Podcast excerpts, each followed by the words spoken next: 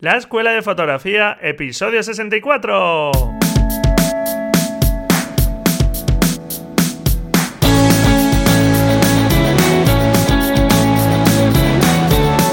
Que son mis ojos, mi tesoro, que es mi Dios, la libertad.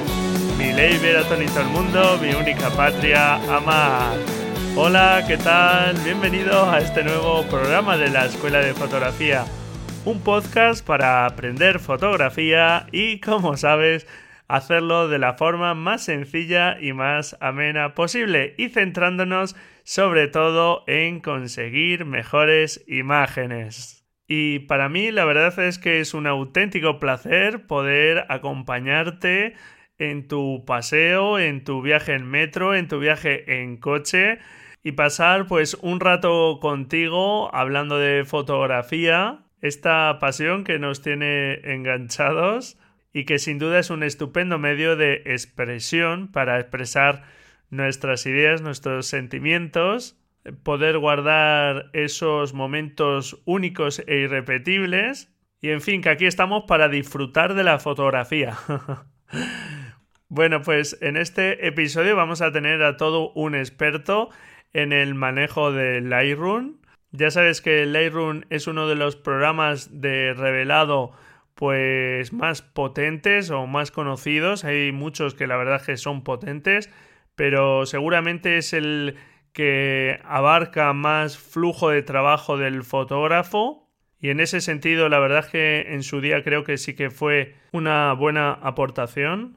Y aunque lo importante es que hagas ese proceso de revelado, que ya sabes que te animo a que lo hagas de aquellas fotografías que más te gusten porque pueden llegar a mejorar mucho de una forma muy sencilla pues puedes hacerlo con los programas gratuitos que trae tu cámara del fabricante de tu cámara que ya te van a permitir hacer un revelado básico o puedes invertir en programas pues más avanzados como Lightroom que sin duda pues nos dan mucha más potencia y si no lo conoces, pues lo puedes descargar de la web de Adobe y probar gratuitamente.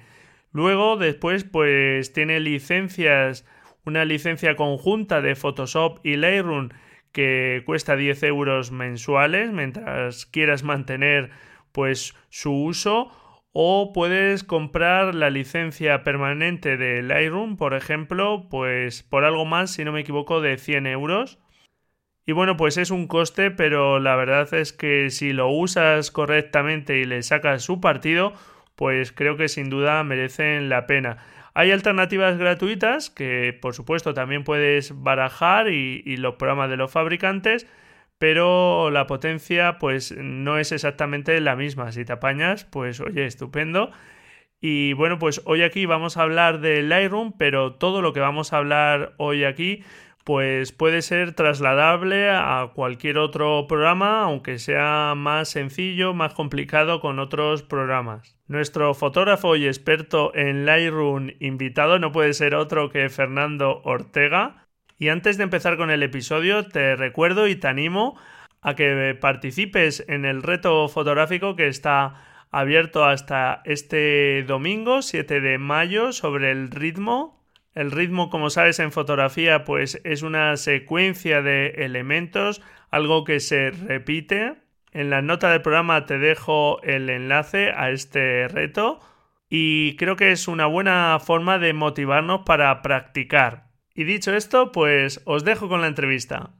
Bueno, hoy tenemos aquí a un fotógrafo de naturaleza, experto en Lightroom, muy muy experimentado con esta herramienta con una gran trayectoria también como formador y es un placer tener aquí a Fernando Ortega. Bienvenido, Fernando. Hola, buenas tardes, Braulio. Encantado de estar aquí. Pues nada, el placer es mío de que hayas, bueno, pues nos dediques tu tiempo a, estar aquí y hablarnos un poco de esta herramienta, un poco de tu trayectoria y demás. Así que encantado de que estés por aquí. Muy bien, pues cuando quieras empezamos.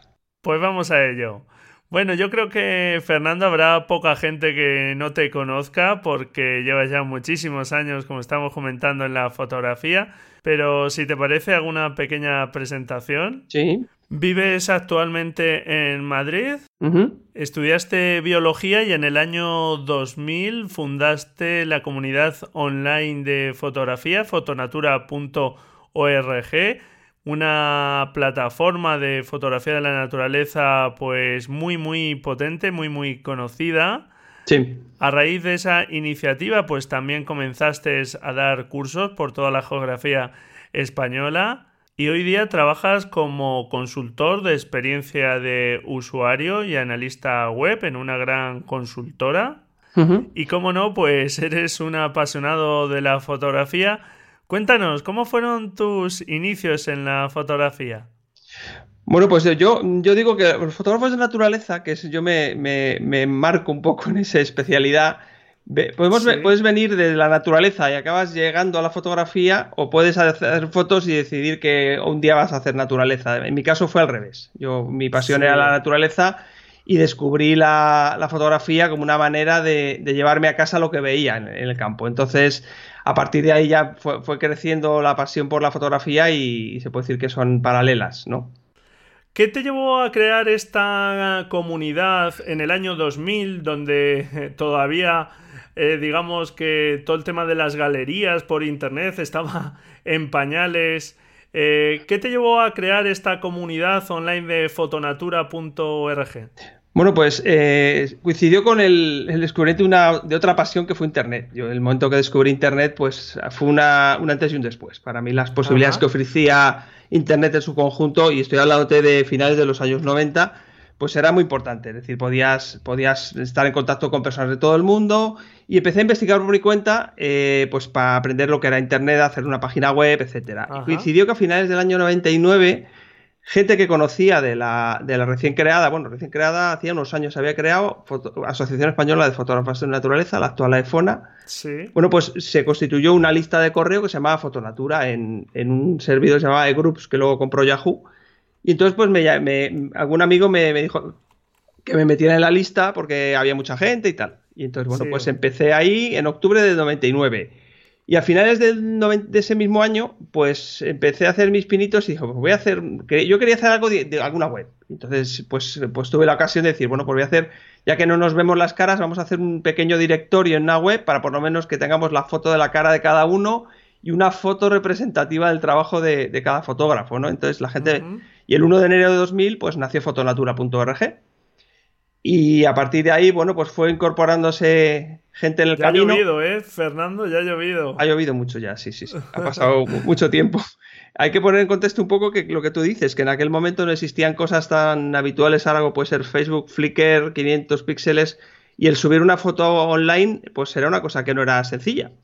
Entonces, bueno, pues Em, inicialmente la web se circunscribía a lo que eran las fichas y a partir de mediados del año 2000 que conocí a mi socio Juan Horta, que se dedicaba a desarrollo de web de manera freelance, bueno, pues él ha sido el, alma mater del desarrollo técnico de la web. Él es el que ha hecho la programación y hacía lo que, la otra parte, que puede ser la gestión de la comunidad y lo que sea el diseño de la experiencia de usuario.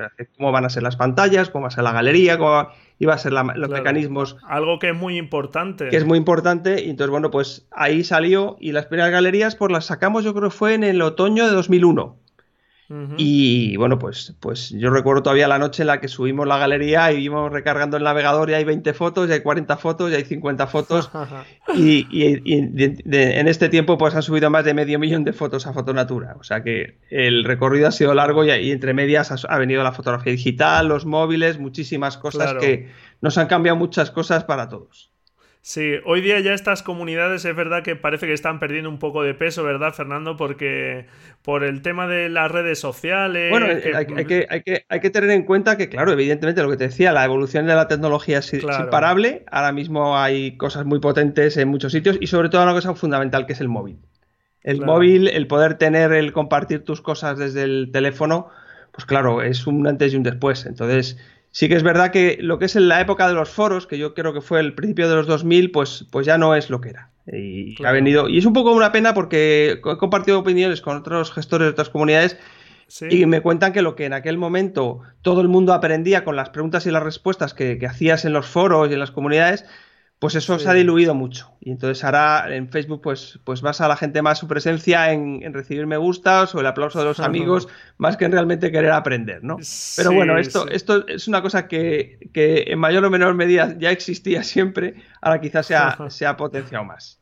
Bueno, pues esperemos que, aunque se renueve un poco la forma de, de acceder a esos foros o la forma que tienen, pues como tú dices, pues no decaigan porque sin, duda es un formato de pregunta-respuesta, etcétera, de conversación que es muy, muy interesante. Sí, sí, desde luego yo creo que, si hay una de las cosas que, me, que mirando atrás me hace sentir, pues, eh, satisfacción por lo que ha podido ser su fotonatura es que creo que ha habido una generación de fotógrafos que ha aprendido fotografía de naturaleza en el portal.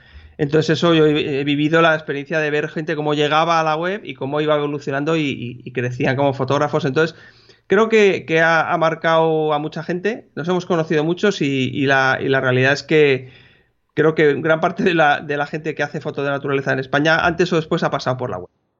Jo, pues la verdad es que tiene que ser algo gratificante el saber que, bueno, que tantos fotógrafos eh, se han formado ahí y que ese portal les ha servido de mucho, la verdad. Sí, es muy satisfactorio, sí. Bueno, pues este podcast y el blog asociado de imagen.com sabes que va dirigido a personas que están aprendiendo fotografía, aunque bueno, siempre estamos aprendiendo, la verdad. Sí, eso no se, en eso no se acaba nunca y con el digital más. Y tanto en el podcast como en el blog He hablado ya de la importancia del proceso del revelado de nuestras fotografías, porque las cámaras hoy día todavía no tienen la capacidad que tiene el ojo humano. Y sobre todo si disparamos en RAW, que es lo aconsejable, pues la cámara no hace ningún ajuste sobre ese archivo y todavía no le da pues esa visión que podemos darle nosotros al archivo nuestra, mm, digamos, particular forma de ver o interpretar esa imagen. En efecto, exacto. ¿Por qué consideras, Fernando, que es tan importante el proceso de revelado? Bueno, pues porque es una etapa más del, de crear una foto. Yo recuerdo cuando hacía fotos en diapositivas, pues cuando disparabas la foto, pues acababa de, acabar tu, participación en el proceso creativo de la imagen en el sentido de que ya era la diapositiva y ya estaba, ¿no? Entonces la imagen digital nos vuelve al estadio quizá anterior del que había con las diapositivas, que era el blanco y negro, que, empezaba otra segunda parte del trabajo que era preparar esa imagen para darle salida, que era hacer la copia. En el caso de, la imagen digital, pues el RAW puede desempeñar un papel parecido. Es decir, ahí puedes, puedes hacer lo que tú dices. Y, comparto mucho esa, esa, esa expresión de, de tu interpretación. ¿Eh? La interpretación, hay gente que hace una interpretación muy realista de lo que hay, hace, toca muy poco, hay gente que puede hacer una interpretación más avanzada, luego hay limitaciones de los sensores y de las cámaras que debemos subsanar, por ejemplo, zonas muy claras, quemadas, oscuras, etcétera, que puedes que puedes hacer que donde no se ve detalle en una zona muy iluminada, muy clara, pues puedes ganar textura, de manera que vas a tener una imagen en la que además no es que estés manipulando la foto ni haciendo algo que no sea realidad, sino que es que la cámara no tiene capacidad para registrar lo que tú viste así. Claro. Es el ojo humano tiene una sensibilidad mucho mayor de la que tiene un, sensor de fotografía en cuanto a, reproducir tonos de, de, luz muy distintos. Zonas claras, oscuras, la vista las iguala o las te deja verlas, pero la cámara no lo ve igual. Entonces. Sí, quizá el día de mañana las cámaras sigan mejorando y no sea tan necesario, ¿verdad? Este proceso, pero hoy día, pues la verdad es que es necesario. Y además, sobre todo lo que, lo que has dicho, el, meter tu interpretación, porque tú puedes, dando unas sombras más oscuras, dar un efecto más dramático a la luz, puedes aclarar y dar un efecto a altas luces, quiere decir que tienes muchas posibilidades y, esto hay que, hay que jugar con ello y hay que aprenderlo y hay que ver que estás cómodo y hay que equivocarse. Todos nos hemos equivocado porque aquí, ¿cuál es la manera ortodoxa de Pues mira, no, no hay manera ortodoxa qué te gusta a ti o cómo tú lo entiendes. Otra cosa es que, es que mm, ya no estoy hablando aquí de manipulaciones, de meter o, quitar cosas que no existían en la escena, que eso ya para mí es otro tema diferente. Yo estoy hablando de, optimizar el resultado visual de la foto para que lo que el sensor ha capturado podamos reproducirlo de la mejor manera posible. De manera que, la foto tenga textura, tenga contraste, sea vistosa y en fin. Sí, hace no mucho entrevistaba a un fotógrafo argentino, eh, Gustavo Pomar, y nos decía que a nadie le interesa lo que ve la cámara, sino quizá lo que ve, tu propia visión, ¿no? Cómo ves tú y por eso el revelado puede ser tan importante. Sí, sí, sí, sí, sí. Efectivamente. Muy bien. Bueno, pues en 2006, si no me equivoco, conociste ya las primeras versiones o la versión beta de Lightroom, ¿verdad, Fernando? O sea que hace ya bastante Vamos tiempo. a ver, en el momento que yo me compré mi primera reflex digital en la primavera de 2003, que me compré una 10D, que yo creo que fue la que se compró mucha gente para empezar. Y claro, de repente pasé de las diapositivas, que había que revelarlas, guardarlas en hojas de, de plástico y tal, a de repente llenar carpetas y carpetas de fotos. Y entonces el primer asunto que, con el que me topé fue cómo organizar aquello. Eh, cómo clasificar temáticamente. Y entonces, bueno, pues di en 2005 con un libro que me ayudó mucho, que fue The Damn Book de Peter Krog, que es un fotógrafo americano que ha hecho mucha investigación y ha desarrollado una metodología de organización de fotos. Y casualmente, bueno, pues empecé, yo había dado con la misma, una manera parecida, no tan avanzada, pero bueno, que básicamente era organizar por carpetas cronológicas. Nunca me metí a organizar las, fotos por carpetas, por temas. Y, y, arrancaba, nosotros en Fotonatura desde 2004 damos cursos de, y talleres. Y una de las cosas que había demanda en aquel momento era cursos de iniciación al digital. Desde cómo las descargo, cómo las veo, cómo las revelo. Y en aquella época, pues recuerdo que dábamos un curso que contabas un programa para descargar, otro para verlas, otro para catalogarlas y uno para revelarlas y además el Photoshop. Entonces, ¿qué ocurrió? Que cuando en 2006, después de ya llevar unos años dando cursos y ver lo que le pasaba a la gente, cuando de repente sacan un programa que hace todo en uno, pues aquello es que no hay color. Claro. Eh, es mucho más eficiente. Evidentemente, no, a lo mejor no hace todo lo que el Photoshop, el revelado de Lightroom por supuesto. No puedo montar un audiovisual con tres pistas de audio, no sé qué, por supuesto, pero puedo hacer casi la mayor parte de las cosas que voy a necesitar con una sola herramienta y eso simplificaba muchísimo las cosas.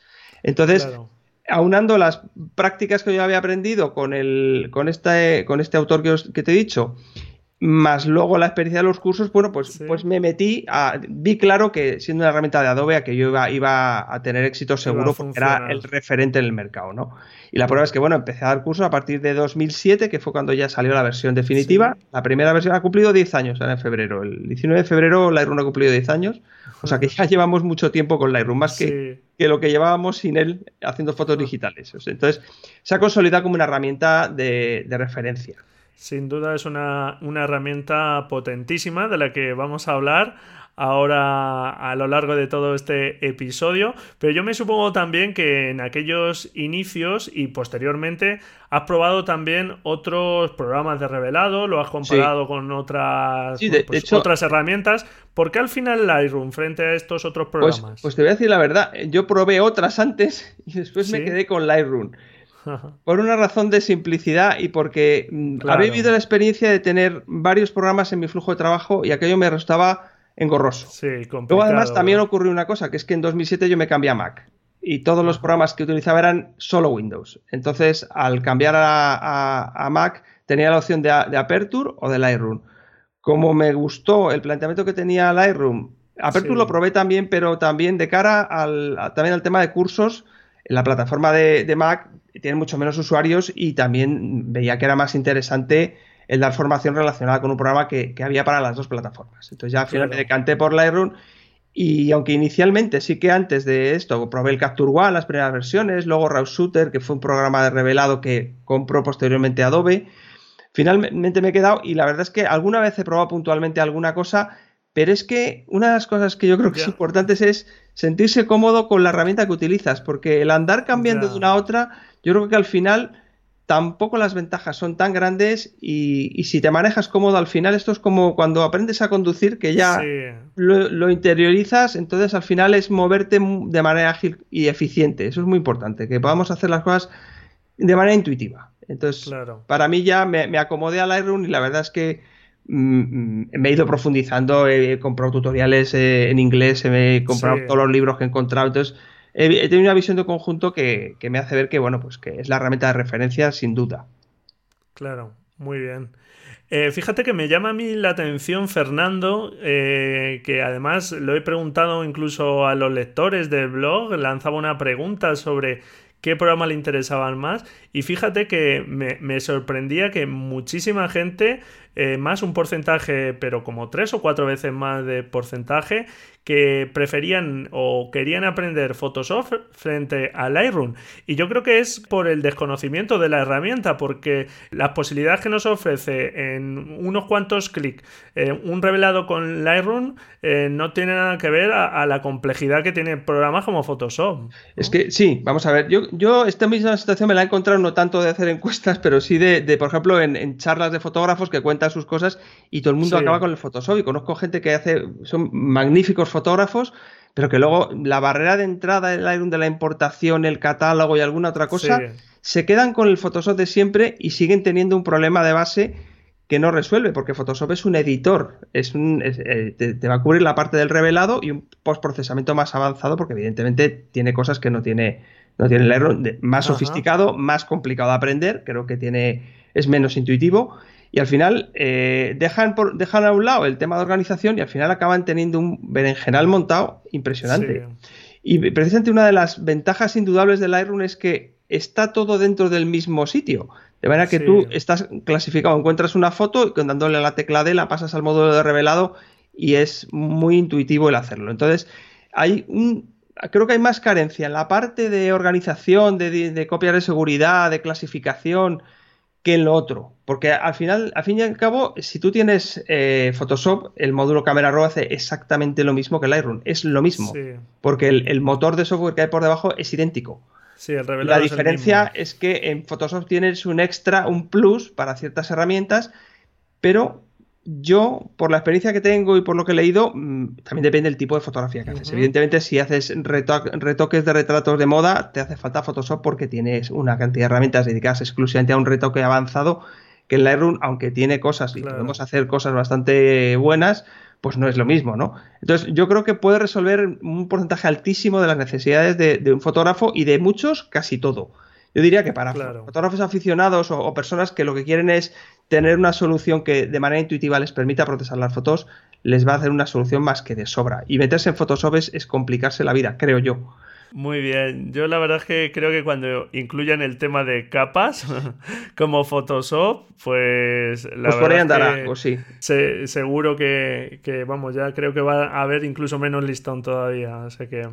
Muy bien, eh, sin duda es muy interesante seguir un flujo de trabajo y tal como estamos comentando, pues Lightroom nos da la oportunidad de cubrir todo el flujo de trabajo de un fotógrafo. Sí. Pero creo que hay mucha gente que eh, cuando se enfrenta a programas como Lightroom tan completos, puede que no sepa muy bien por dónde empezar, qué pasos ir dando para hacer un flujo de trabajo pues razonable, hmm. cómodo, desde que captura sus fotografías hasta que, bueno, pues las ve impresas o lo que sea. ¿Qué te parece que demos un repaso a los pasos que se podrían ir dando en pues este flujo de trabajo. Muy bien. Muy bien, pues vamos a ver, yo creo que antes de, pensar en programas, vamos a pensar en qué cosas necesitamos hacer con las fotos. Eso está muy bien. Porque yo llegamos con la tarjeta y tenemos 500 fotos. Entonces, lo primero que necesitamos es pasarlas de la tarjeta de memoria al ordenador. Lightroom nos va a permitir hacer la descarga de la tarjeta. Entonces, tú enchufas a la tarjeta al ordenador y abres Lightroom y dices importar y, y una de las opciones es copiar las fotos a donde tú le digas. Importante el matiz este donde tú le digas, porque hay gente que no se da cuenta que eso lo puede mm, personalizar. Sí. Ahí es importante que, las fotos las centralicemos en un, en un único disco, contenidas dentro de una carpeta madre. Este es uno de los errores básicos que comete mucha gente. Descarga el escritorio, a este disco, al otro. No, centralízalo todo. Sí, en una carpeta y luego a partir de ahí o algo así, ¿verdad? Efectivamente, una carpeta e incluso Lightroom te puede automatizar la creación de las carpetas por fechas, años y meses. De manera que, tendríamos una organización, una clasificación en cuanto al contenedor físico de las fotos automática. Segunda cosa que tenemos que hacer, pues tenemos que verlas. Eh, tenemos que ver las fotos y aquí es muy importante, sobre todo con la cantidad de imágenes que podemos estar haciendo ahora, poder marcar las buenas, las que voy a descartar y con la ayuda de las herramientas que tiene Lightroom, esto se agiliza mucho. ¿Por qué? Lo primero porque dentro de Lightroom hay una base de datos. Eso quiere decir que cada foto que importamos al catálogo va a ser un registro de esa base de datos. Y eso me da la opción de añadirle información. Una información que le añado, esta foto es buena, esta foto la descarto. Y a partir de, que haces eso, puedes hacer que se filtren y no veas las que has ido descartando, de manera que el acabar con la selección es una cuestión de hacer un clic en un filtro y enséñame solo las que les he puesto tres estrellas. Entonces esto me permite eh, que el ruido visual que tenemos de 500 fotos muy parecidas de una salida, pues acabe siendo que las 50 buenas las tienes a casi dos clics, ¿no? Entonces, luego además tenemos maneras de visualizar las fotos bastante potentes, porque además de lo que es la foto a pantalla completa, podemos comparar las fotos por parejas, podemos ver un conjunto de imágenes a la vez. Y todo ello con atajos de teclado podemos movernos de manera muy rápida, de manera que lo que es el visionado y selección y descarte es una etapa que, en Lightroom se puede hacer especialmente rápida, ¿vale? Otra cosa es que sea sencillo, ah, ¿verdad, Fernando? Claro. Porque seleccionar esas fotografías es también un paso difícil. Pero si no tenemos una herramienta que nos permita a un clic enseñarme solo las que cumplen una condición, pues va a ser más difícil. Luego también otra cosa importante es que podamos organizar temáticamente el archivo o, igual, igual más que temáticamente, sí, por temas, te dedicas a hacer en naturaleza, pues aves, paisajes, otoño, bosques, ese tipo de cosas, y que no dependamos de las carpetas para ello. El contenedor físico no debería ser el contenedor temático de nuestro archivo. Para eso tenemos herramientas dentro de Lightroom que aprovechan la base de datos y que nos permiten hacer esto de manera mucho más eficiente y más potente y te va a permitir que fotos que compartan un tema, fotos de cigüeñas, todas tus fotos de cigüeñas, si reciben la etiqueta de palabra clave cigüeña, vas a poder verlas juntas sin necesidad de que las metas en la misma carpeta. Esto te va a servir, esto lo puedes hacer con las palabras clave. Y luego tenemos una funcionalidad que ya sería la quinta esencia de la organización o de, o las colecciones, que son las colecciones que nos van a permitir tener nuestras selecciones de fotos de manera que a un clic en una especie de carpetas virtuales vamos a tener esas conjuntos de fotos que siempre han tenido sentido, que son las mejores de mi viaje del verano pasado, las mejores del año no sé cuál, o sí, aunque estén tomadas días distintos o incluso en épocas distintas, en lo que sea. Efectivamente, porque además ocurre una cosa, una foto que no puedes encontrar, el valor que, puede tener es, mucho menor, porque ¿cuántas veces nos ha pasado? que Tengo esto. Y no puedes ponerte a meter DVDs o a cambiar discos. Centralízalo todo y hazlo de una manera que sea más sencillo y aprovecha las ventajas que ofrece un programa como este en el que vas a poder añadir información y buscar por esa información que has añadido a las fotos. La verdad es que todo esto que parece un poco complicado, que no, que no lo haya trabajado, la verdad es que la potencia, como estás diciendo, es muy, muy grande.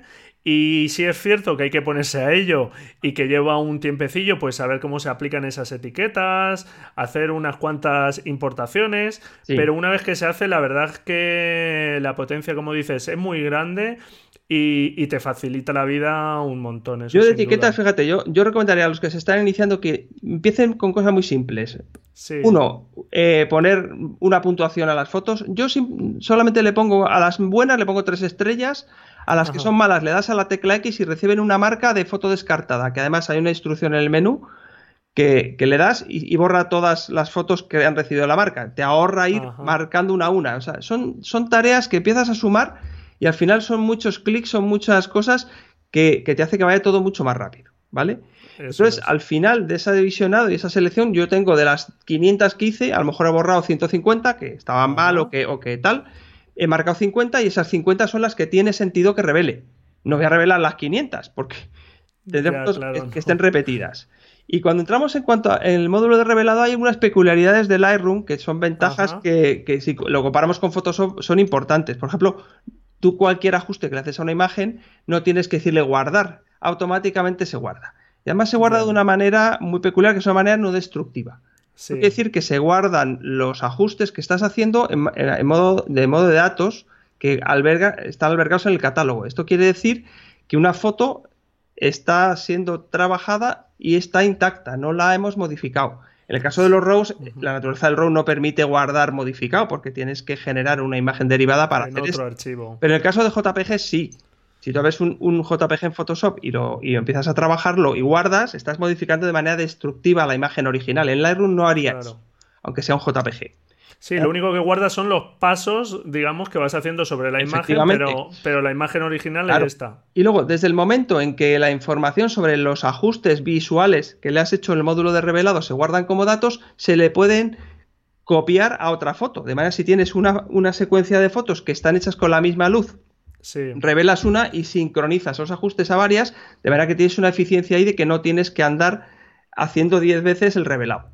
Claro. Por otro lado, también nos ha pasado muchas veces que hemos podido querer hacer varias versiones de una foto en blanco y negro, con un virado o un revelado sí, para probar un poco el resultado. Aquí no necesitamos revelar y generar una foto, sino que puedes hacer lo que se llama una copia virtual. Puedes tener una segunda imagen a partir de la primera, das botón derecho, crear copia virtual y te crea una segunda imagen que hereda el revelado de la primera. Y ese segundo, a partir de ese momento, esta segunda imagen puede recibir un segundo tratamiento y ser completamente distinta.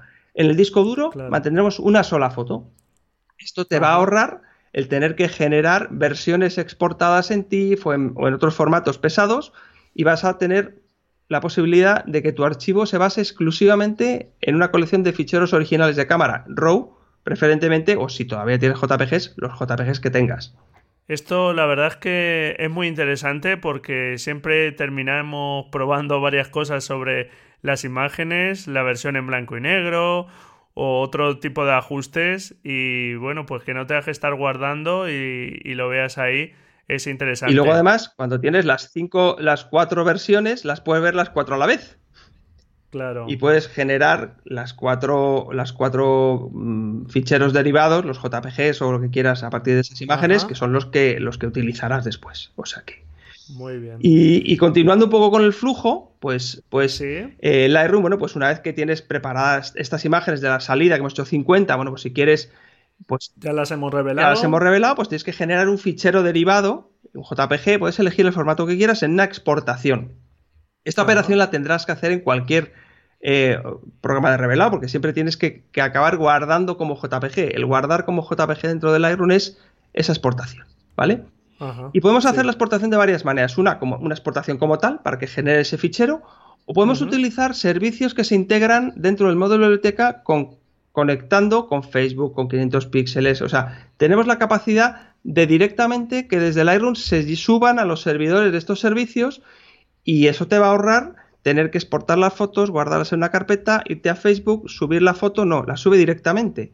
Y luego además, toda la información que tú añadas a estas fotos en cuanto a pie de foto, título, etcétera, se heredan, se suben y eso va, a estar visible dentro del dentro de la galería que crees en Facebook o, en, el, o, en, la web en la que estés publicando. Ahora ya está un plugin que sirve para, publicar en Instagram, o sea que va, con los tiempos el, programa. Y luego además se puede ampliar la funcionalidad a partir de plugins que instalas o, servicios de publicación externos que se pueden, se pueden añadir de manera que amplías las capacidades. También podemos gestionar la galería de fotos que llevamos en el teléfono. O sea, este tipo de cosas, ¿qué pasa? Que al final el ecosistema digital con el que estamos moviéndonos, bueno, pues eh, está, la se va adaptando a él. ¿eh? claro, por supuesto. Entonces eso nos va a ahorrar tiempo nos va a simplificar las operaciones que hacemos con las imágenes y, va a hacer que, lo que yo digo muchas veces, que es que vas a disfrutar más de tus fotos y vas a pasar menos tiempo en operaciones mm, farragosas de carpetas y de dónde estaba y ahora la llevo al otro lado y ahora la exporto y esto como lo hago, entonces va a ser más fácil. A la hora de exportar las fotografías, que por ejemplo estabas comentando eh, la posibilidad de exportarla ya directamente a la web, algo que es muy rápido si trabajas con galerías o quieres publicarlas. Eh, ¿Se pueden guardar los ajustes de exportación para que tengas versión para web, versión para imprimir, ¿verdad? Claro, claro, porque tú, vamos a ver, tú conectas, vamos a hacer un ejemplo, conectas tu... dos servicios que tienen nativos Lightroom son Flickr y Facebook. Tú te conectas tu cuenta de, face, de Flickr con tu usuario y contraseña y te creas una conexión en la que le dices el tamaño de imagen que tú quieres que tenga pero puedes hacerte una segunda conexión en la que el tamaño de imagen sea distinto o en el que le añadas una marca al agua. Porque a lo mejor estás subiendo fotos a una web, a una cuenta de Flickr de, un tercero y quieres que vaya con, un pie de foto embebido que, que Lightroom te permite hacer. Es decir, pues esa marca al agua la puedes hacer. Te creas una plantilla de marca al agua y forma parte de los elementos que puedes utilizar a la hora de subir la foto. De manera que iría con todo. Está, eh, la verdad es que está muy bien y creo que has hecho un repaso muy interesante y, bueno, has sobrevolado un poco sobre ese flujo de trabajo que además conviene realizar entero como estabas comentando porque muchas veces nos quedamos en el paso de capturar, de descargar ahí en nuestras carpetas hacerlo de la forma que sea, importando como sea, si lo hacemos con Lightroom, pero que hay que seguir el resto de pasos porque si no, yo les insisto mucho a los oyentes de que no, disfrutamos de nuestras fotografías si no las vemos publicadas en una plataforma de fotografía o en nuestras redes o impresas, que también es algo que, yo siempre otra cosa animo. importante, Lightroom, Lightroom eh, y ahí me he quedado más cosas en las que puedo sacar mis fotos. Bueno, pues Lightroom tiene un módulo que te permite generar para imprimir y no necesariamente tenemos que tener una impresora, porque tú puedes acabar maquetando una página, o sea, una foto con un marco blanco, con un texto, y generar la imagen al tamaño y la resolución que necesites para luego compras un marco y lo pones. Yo tengo varias fotos en casa decorando que las he hecho así, simplemente he maquetado, le he puesto el borde en el módulo de impresión, tienes plantillas, puedes jugar con ellos, bastante sencillo y te acaba, pues, a la hora de generar, puedes imprimir, si tienes una, impresora conectada, te lo imprime, o le dices generar un archivo, entonces le dices quiero que sea un 40 por 50 a 200 dpi de resolución y te la deja lista, yo las iba a imprimir a un, a un laboratorio pues, de barrio y, salen estupendas. Luego, otra opción que tenemos es que eh, hay un módulo de libros que te permite maquetar un libro. Entonces, ¿cuántas veces no hemos hecho por los, típicos Hoffman y estas cosas? Bueno, pues aquí dentro del Lightroom no lo hace con Hoffman, sino que lo hace con, otros servicios a Blur. Eh, y pues maquetar las páginas del libro, tiene plantillas para páginas con tres fotos, con dos fotos, doble página, lo que quieras. Y entonces, una vez que has terminado, desde el propio Lightroom y con el usuario y contraseña que tengas del servicio del Blur, pues además te dice el precio que te va a costar el libro, según le vas añadiendo páginas o el formato, si tapadura, lo que sea y lo puedes yo he encargado alguno y, sale magníficos. La verdad es que la tendencia parece que es esa, unificar plataformas y servicios. Que, bueno, pues la verdad es que muchas veces pues, nos facilitan la vida. Yo, creo que la frase que define a Lightroom es que está diseñado para optimizar el trabajo completamente. Está, todo está pensado para trabajo. Para que te hagas una idea, tú estás viendo fotos que acabas de descargar a pantalla completa. Tú tienes la tecla del cursor para pasar a la siguiente foto. Puedes configurarlo, yo creo que, es una, idea muy buena y tú si le das a la siguiente tecla, pasa a la siguiente foto, pero si le das tres estrellas, le das al número 3, además de darle la estrella, te pasa a la siguiente. Te está ahorrando un toque de tecla por foto. De manera que, ese tipo de cosas te vas encontrando que están embebidas en todo el programa y al final, cuando realmente lo empiezas a exprimir, te das cuenta que es que puedes funcionar muy, muy rápido y muy bien. Cuando estábamos hablando del revelado, y no quiero hablar mucho del revelado, porque eso sería, daría para no otro programa, sino otros 20 programas, seguramente. Sí se habla de un revelado básico y de un revelado avanzado. Y ese revelado que yo comentaba antes de unos cuantos clics, que es un revelado básico, pues ya puede hacernos mejorar mucho una fotografía. ¿Qué recomendarías tú en ese revelado básico para una persona que empiece? ¿Qué parámetros crees que son los primeros que tendríamos que tocar? Básicamente. Pues vamos a ver, eh, hay un eh, dentro del módulo de, revelado, el primer panel es el panel básicos en el que están las herramientas fundamentales que vamos a utilizar en el 100% de las fotos. Entonces, de arriba abajo nos vamos a encontrar el balance de blancos, dependiendo del tipo de foto que hayamos hecho. normalmente las fotos de Ludía con la cámara en RAW y el balance de blancos automáticos suelen estar razonablemente bien de, temperatura de color. Tienes un deslizador o tienes un cuentagotas que le pones encima de la imagen en cualquier punto que tengas un tono gris y si no tienes un gris, un blanco y clac, con un solo clic tendrías ya ajustado el balance de blancos. Debajo tenemos en primer lugar exposición y contraste, que son los dos controles que siempre hay que hacerlo primero. Exposición, lo que nos va a controlar es la luminosidad de la escena de manera general, haciendo especial incidencia en los tonos medios de la foto. Es decir, ahí no vas a oscurecer los claros ni aclarar los oscuros.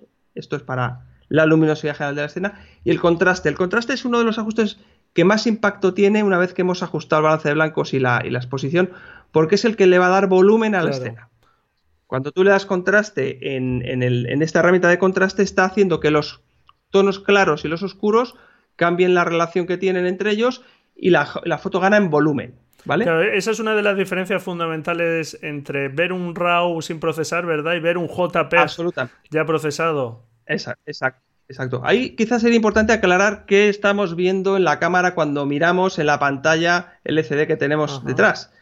Ahí estás viendo un JPG que está embebido dentro del fichero RAW y que ya está postprocesado con los ajustes por defecto que tú le hayas dicho a la cámara que usa. Sí, los estilos estos de paisaje, retrato. Exacto. Si tú no le has puesto nada y utilizas el, modo estándar, pues digamos que sería el equivalente a como lo verías en Lightroom sin hacer nada. Entonces, eh, ¿qué ocurre? Que cuando la, estamos viendo, pues ese contraste no está. Porque el, JPG ya está postprocesado y tiene ese contraste. Entonces, muchas veces la gente incluso te ocurre una cosa, que cuando empiezas a, descargar las fotos, primero la ves de una manera, estás viendo el JPG, que bien se ve y de repente ¡pum! Como que se, visualiza de otra manera. ¿Qué, ha ocurrido? Que el Lightroom ha hecho su interpretación del fichero. Claro. Entonces, a partir de esa es donde tienes que tocar o empezar a utilizar estos estilos que tienen su equivalente dentro del programa. Si vas al, al panel de calibración de cámara verás que tienes los equivalentes para tu cámara. En Canon, Nikon, Olympus, etcétera, tienes un desplegable y ahí te aparecen las mismas opciones que te puedes encontrar en tu cámara. Para guiaros, básicamente, si tú en tu cámara no has hecho nada, el equivalente ahí sería el estándar, que es, digamos que es el punto de partida sin irnos a ningún lado, ¿vale? No quiero un, acabado ni muy saturado, ni poco, ni poco saturado, ni blanco y negro, etcétera. Entonces, a partir de, ese momento, bueno, pues ya tendríamos una exposición y un contraste. Y lo que tengo por debajo son cuatro deslizadores que yo los llamo de arreglar problemas. Dos para las cosas más claras y dos para las cosas más oscuras. Entonces, el de altas luces, por ejemplo, si tú has hecho una foto en la que hay un cielo con nubes muy iluminadas, si das altas luces, valores negativos, verás que ganan en volumen y aquello que, era un pegote de luz, pues de repente tiene mm. textura. Si ves que todavía con eso le falta, pues el de blancos es el segundo en el que puedes tocar. Y por, y, por contraparte tenemos sombras y negros para los tonos. Y al hilo de esto, y ya sé que depende de la cámara, del rango dinámico, etcétera, eh, ¿cuántos pasos calculas tú que podemos llegar a recuperar cuando determinadas zonas de la imagen están sobreexpuestas y están ya quemadas o al revés, están empastadas en negro porque están demasiado subexpuestas. Eso depende de, los sensores, porque hay sensores que tienen mayor rango dinámico, que es capacidad para aguantar esto, pero yo creo que más menos dos diafragmas sin problema. Claro. El problema viene más con fotos oscuras que con, fotos claras, porque una foto oscura que es lo que lo que lo de derechear eh, sí hace una foto poco lo veíamos. la quieres salvar pues te va a salir ruido. Entonces eso tiene esa, esa, esa, parte negativa. Evidentemente la flexibilidad que nos da esto no tiene nada que ver con la que daría un JPG aquí es otra de las ventajas del RAW frente a JPG que es que el rango dinámico la capacidad de, de, de sacar luz de donde no la hay o de, o de tapar tanta luminosidad en una escena blanca sea, es muy clásico, pues una cascada con toda la espuma blanca a pleno sol. Tú, mm, si expones para la escena, pues al ser tan claro y darle el sol tan brillante no vas a tener textura en el agua. Si le damos altas luces, valores negativos y luego un poco a los blancos, verás cómo aparece la textura. O en un oleaje, o en el plumaje de un ave blanca, o en un traje, un vestido de novia, cosas de este tipo que son mucha luminosidad y es donde es muy espectacular. Y luego yo a veces eh, el control de negros, que es el, en, el, en, los de los cuatro de solucionar problemas, lo utilizo para oscurecer las sombras, porque lo que te hace es que te da un contraste selectivo y al hacer más densas las, las sombras le da más volumen a la foto o le creas ambiente. Aquí es donde empezamos a entrar en el ámbito de la interpretación y de qué luces me gustan, que las puedes, digamos, llevar un eh. poquito más hacia un lado más, más personal. ¿Vale? Claro. Aunque ya vas aplicando tú un poco tu forma de ver o interpretar la fotografía. Efectivamente. Y ya luego debajo de estas cuatro herramientas de, de, solucionar problemas tenemos tres que la primera de ellas, que se llama claridad, es muy importante porque es un complemento al contraste que hemos dado arriba. El contraste de arriba va a actuar sobre los tonos claros y los oscuros, y este va a actuar sobre los tonos medios. Este es el que nos va a dar textura a un paisaje en un retrato no le pongas claridad porque le vas a, sacar toda la textura. Sí, sí, sí. y a una mujer le das, a un retrato de mujer le das eso y, te mata, vamos. Entonces, de eso incluso se utiliza la, claridad negativa. Claro, se, baja un poquito en los retratos. Suavizar. sí, efectivamente. Y de hecho, una de las herramientas locales de ajuste que tenemos eh, de suavizado de piel se basa en dar una claridad negativa de manera local en la piel. Y debajo de estas dos tenemos dos herramientas que lo que actúan es sobre la intensidad del color, sobre la saturación. Una se llama saturación y satura todos los colores de, la, escena. Y la otra, que podríamos llamar una saturación para retratos, lo de entendido retratos porque hay colores sobre los que actúa de manera menos intensa, que son el amarillo, el rojo y el naranja, que son los que forman la gama cromática de la piel. Entonces, si vas a, retocar un retrato, no le. compáralo. Si le das saturación 20, le vas a poner colorada la cara a la persona Mientras que si le das 20 de, del otro control que se llama... intensidad, ¿no? Intensidad, efectivamente, vas a tener un, un retrato mucho más natural. Evidentemente, si estás haciendo una foto de un paisaje en el que hay un colorido que quieres resaltar, te va a venir bien, ¿vale? Yo con este panel os diría que los que estáis empezando y los que queréis empezar a experimentar el revelado, vais a, conseguir resultados estupendos. Entonces, eh, ir viéndolo porque, porque... Y esto es mucho prueba-error. ¿Eh? Yo, Entonces, yo creo que con este panel se cumple como eh, esa regla conocida de Pareto, de ese 20% que cubres el 80% de necesidades. Yo, diría que aquí es más. Más todavía. Podría ser, también depende del tipo de fotografía. Y luego ya, segundo nivel de cosas que yo os diría que experimentar son las herramientas de ajuste selectivo. Tenemos un filtro degradado que nos va a permitir aplicar como si estuviéramos poniendo un filtro degradado físico, en el que tú regulas la dureza del filtro y la intensidad del efecto. Y el efecto no solo es de exposición, puede ser de más cosas. Y eso mismo lo puedo aplicar con tres, otras dos herramientas más. Es un pincel de ajuste, que es uno de pintar con el mismo efecto que puedes estar aplicando con el filtro, con el degradado. Y luego lo que llama el pincel radial, que es un, es un filtro que tiene forma esférica o, de elipse y que te va a servir o bien para aclarar dentro o, si lo inviertes que, que aclare por fuera o oscurezca. Estas dos herramientas ya sí que no podríamos aplicarla con un filtro de cámara en la cámara. No, no, no, no. Eso ya son, entran dentro de lo que es retoque. Sobre todo el pincel de ajuste y el, y el, y el, otro, el, el, elipse este, sí. Sí. Veamos, el filtro degradado, a los que hagáis paisaje, es muy posible que estéis trabajando con filtros degradadores físicos, que por supuesto que es aconsejable usarlos, pero esto es un complemento y habrá fotos en las que a lo mejor pues le, lo pruebas y, y una que no tenías filtro o que te faltó un poco de filtro, lo puedes complementar. Yo os invito a que experimentéis con ello porque los resultados en fotos de paisajes, sobre todo en el momento que tienes cielos, el, resultado es estupendo. Sí, y la posibilidad de tintar un poco esos filtros es estupenda. También, también, efectivamente.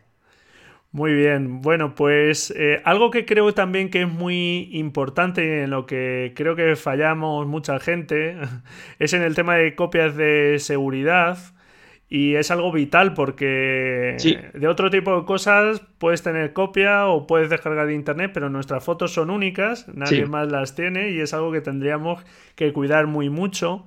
¿Qué recomiendas para hacer una copia del tanto del catálogo del Lightroom, eh, de su base de datos, como de las imágenes? ¿Alguna recomendación? Bueno, pues aquí tenemos, yo a partir de ahora quiero, quiero hablar del, de lo que es el, el, catálogo y las fotos, son dos elementos. Uno es la información sobre las fotos, que es un catálogo de Lightroom. El propio programa tiene una herramienta de copia de seguridad del catálogo, pero Lightroom no tiene una herramienta de copia de seguridad de las fotos. Esto vamos a depender de programas de copia de seguridad. Entonces ahí podemos utilizar programas, hay incluso gratuitos, hay uno gratuito que está para Windows, Mac, que se llama Synchron con Y, y que te permite, pues eso, una carpeta que tienes o el disco que tienes con fotos, sincronizarlo con un segundo. Aquí también viene un poco a colación lo que os decía antes a la hora de descargar. Concentrar todas vuestras fotos debajo de una carpeta madre en la que vais a ir incorporando las nuevas fotos. ¿Por qué? Porque a partir de ese momento, con hacer una copia de esa carpeta madre, tendrás todas tus fotos copiadas en un segundo sitio. Si las tienes dispersas en tres o cuatro em, sitios, empiezas a tener un problema. Eso es. Sí, sí. Tener eso ordenado te va a facilitar la búsqueda y en este caso, por ejemplo, pues como comentas, las copias de seguridad, que es algo fundamental. Sí, y luego en cuanto a qué discos tener o cómo hacerlo, yo, mm, la arquitectura de, ordenador, pues dependiendo, es, no utilices el disco duro, el C del ordenador para almacenar fotos, utiliza un disco duro, segundo disco duro en el ordenador o un disco duro externo como disco de las fotos, empieza a tener el concepto del disco del archivo fotográfico. Eso es muy importante. Si empiezas a hacer esto y creas una carpeta madre, un 00 fotos, por ejemplo, donde metes todo, esa, haces copia de seguridad de eso en un segundo disco y a partir de ese momento vas a tener, siempre que vuelvas con una descarga importante de fotos, pues vas haciendo tu sincronización y vas teniendo las fotos copiadas.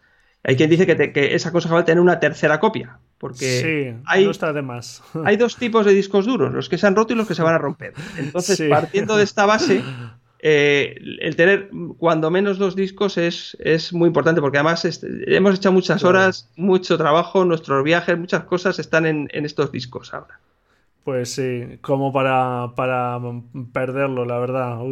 la verdad es que eh, espero que, los oyentes se lo tomen en serio y aquel que no tenga una copia eh, al menos o dos, como dices, pues que se ponga ello porque es algo muy importante y además hoy día pues el tema del almacenamiento ha bajado mucho de precio, tampoco es tan costoso Y, se tienen que poner a ello. Y algo que creo también que fallamos, y yo me incluyo porque eh, de vez en cuando lo hago, pero debería hacerlo mucho más, es el tema también de comprobar que se están haciendo bien esas copias de seguridad, ¿verdad, Fernando? Porque... Sí, bueno, eh, desde el momento que trabajas con un programa de hacer copias de seguridad, lo que hace estos programas es que tú configuras la carpeta de origen y la carpeta de destino guardas eso como un script, el propio programa te permite guardar un, script de copia de seguridad y lo que haces es que ejecutas y él lo que hace es que hace esa comprobación.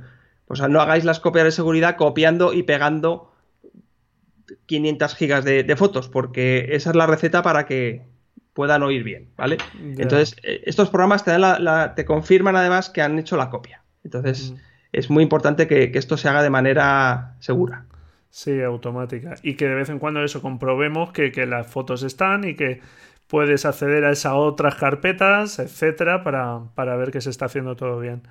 Muy bien, pues una labor muy importante, como hemos comentado en tu actividad, ha sido la de formador, se nota, además.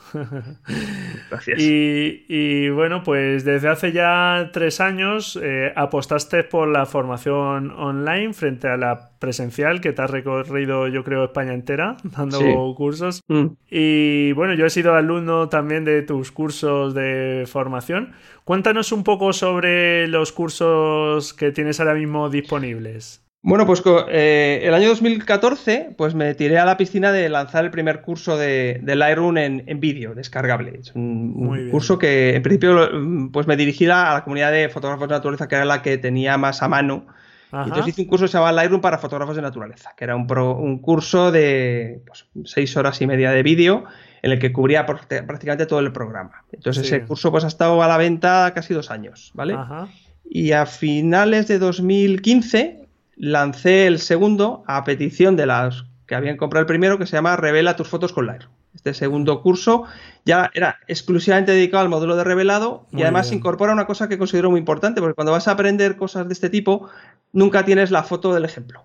Nunca tienes tú una foto de un cielo no sé cómo, o no tienes un retrato con, una chica que se le vean unos dientes para retocar, o unos ojos no sé cómo, o no tienes una, foto de arquitectura para corregir la perspectiva. Entonces, el curso incorporaba, incorporaba las fotos, todas las fotos de ejemplo, y había 20 eh, ejemplos de revelado completos de principio a fin, de manera que, eso. Y el tercer curso, a partir de ese, ya saqué uno de iniciación muy básico, que, el objetivo que tiene es para personas que quieren empezar a utilizar el programa, que aprendan lo básico y fundamental. Es un curso que se llama Aprende el Lightroom en dos horas, y son dos horas de vídeos, son 18 vídeos.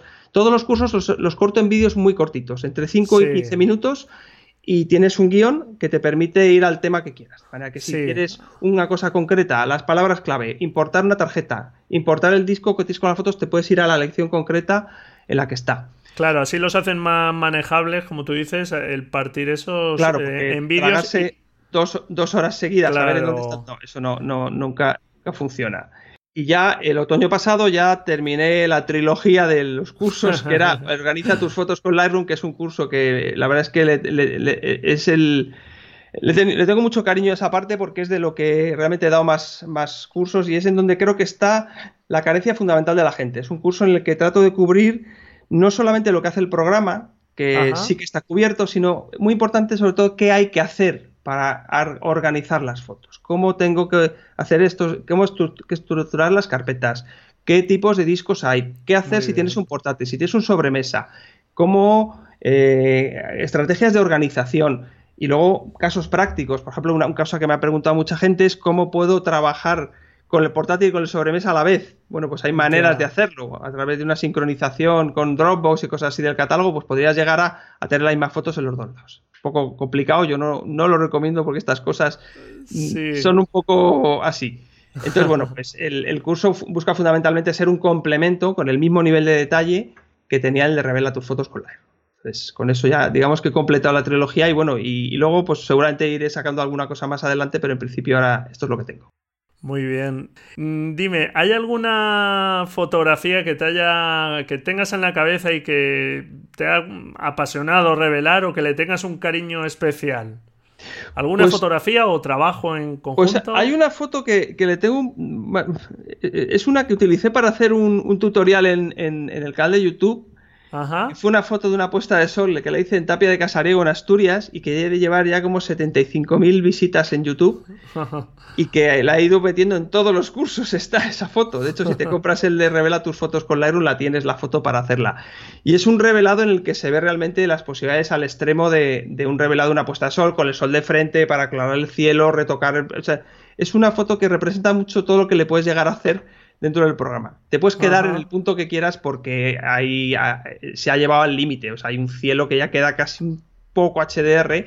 Ya. Pero bueno, entonces esa foto la verdad es que le tengo cariño porque eh, ha marcado mucho en los cursos estos el- el canal y tal, sí, sí. Muy bien, estupendo. Bueno, y esa sorpresilla que nos tenías ahí. Bueno, pues la sorpresa es que, que- que- que los oyentes del podcast tenéis un 15% de descuento en todos los cursos de Lightroom, eh, metiendo un código de descuento que es eh, LR de Imagen. Muy bien. Entonces, bueno, pues ahora imagino que en las notas del podcast o así puedas poner Claro, los enlaces donde claro. puede la gente acceder al, En a las las notas del programa dejamos el enlace a, a los cursos y, Entonces, ¿cuál? y, y eso es. Y aparecerá este código de descuento que, bueno, pues muchísimas gracias por tener Gracias ese detallazo. Y nada, pues muchas gracias por estar con nosotros. No sé si quieres comentarnos algo más para terminar, Fernando. Bueno, pues nada, eh, yo simplemente que, que- que los que estén más enganchados a Photoshop y a esto le dé un poco de, de miedo el meterse en Lightroom, que, que, que el miedo porque las, la ventaja que les va a aportar frente a lo que, a lo que se están perdiendo no hay color. En el momento que lo pruebas, yo, yo he visto la cara de la gente en los cursos presenciales cuando de repente comprenden las cosas y es, es mágico. Porque... Sí, la verdad es que yo en algunos de los cursos presenciales que he impartido de fotografía, pues alguno de los alumnos me decía, jo, es que viendo esto eh, ya no nos tenemos que preocupar de cómo tomamos las fotografías. No, no tanto, no, claro, no- no es tanto como eso. Claro, no, y yo le decía, no, nos tenemos que seguir preocupando por la captura, por hacerla correcta. Sí. Ahora que una vez capturada, pues hay un problema, pues lo intentamos sí, sí, sí. corregir y estas herramientas son estupendas, pero bueno, nos tenemos que preocupar por capturar correctamente, por supuesto. Yo os, invito a que vayáis al canal de YouTube de. Sí, por supuesto. Si puedes poner el enlace en el. claro, en- vamos en a dejar notas tu- Y, tus y- y enlaces. pon el enlace del, del- del revelado este de la puesta de sol porque lo vean, porque, porque la verdad es que es, es el más visitado con diferencia de todos los del canal. En el canal de YouTube tenéis más tutoriales, que, tenéis distintos aspectos del programa, hay 50 vídeos, o sea que hay muchas cosas ahí para ver. Y bueno, pues eh, tenéis el blog, que podéis mm, consultar muchísima información allí. Ajá. Cualquier duda, pues estaré encantado del formulario de contacto de que me hagáis llegar vuestras dudas o- o- o cualquier cosa. Pues muy bien, desde luego animo tanto a visitar el canal donde, bueno, pues podemos ver cómo Fernando va y tiene muchos vídeos donde podemos ver cómo trabaja Fernando y, la habilidad que tiene para el revelado y donde nos va mostrando cómo ir haciendo todo este proceso. Así que animo a, ver ese canal y como no tu blog. Y nada, pues ya solo agradecerte que nos hayas dedicado todo este tiempo. Y nada, pues hasta otra. Muchísimas gracias, Fernando. Muy bien, pues mu- muchas gracias. Un abrazo. Hasta luego. Hasta luego. Y bueno, pues hasta aquí este episodio de la Escuela de Fotografía. Espero que te haya servido para tener esa visión general del Lightroom, para conocer algunas cuestiones nuevas también, pero que te haya aportado nuevo conocimiento. Como ya te he dicho, la etapa del revelado me parece muy interesante, pero tampoco hay que quedarse solo en el revelado, hay que seguir con todo el flujo de trabajo. Como hemos comentado en la entrevista, sabes que es algo estupendo incluso imprimir tus fotografías y disfrutarlas impresas. Los cursos de Fernando Ortega están muy bien, que conste que no me llevo ninguna comisión, pero están muy bien, se entienden perfectamente. Y mira, pues puedes hacer uso de este descuento si te interesa. Te animo a que por lo menos les eches un vistazo. Muchísimas gracias por estar ahí, al otro lado. Encantado si me dejas tu valoración y tu reseña en iTunes, tu me gusta y tus comentarios en iVoox. Felices fotografías y nos escuchamos la próxima semana, si tú quieres, claro. Adiós.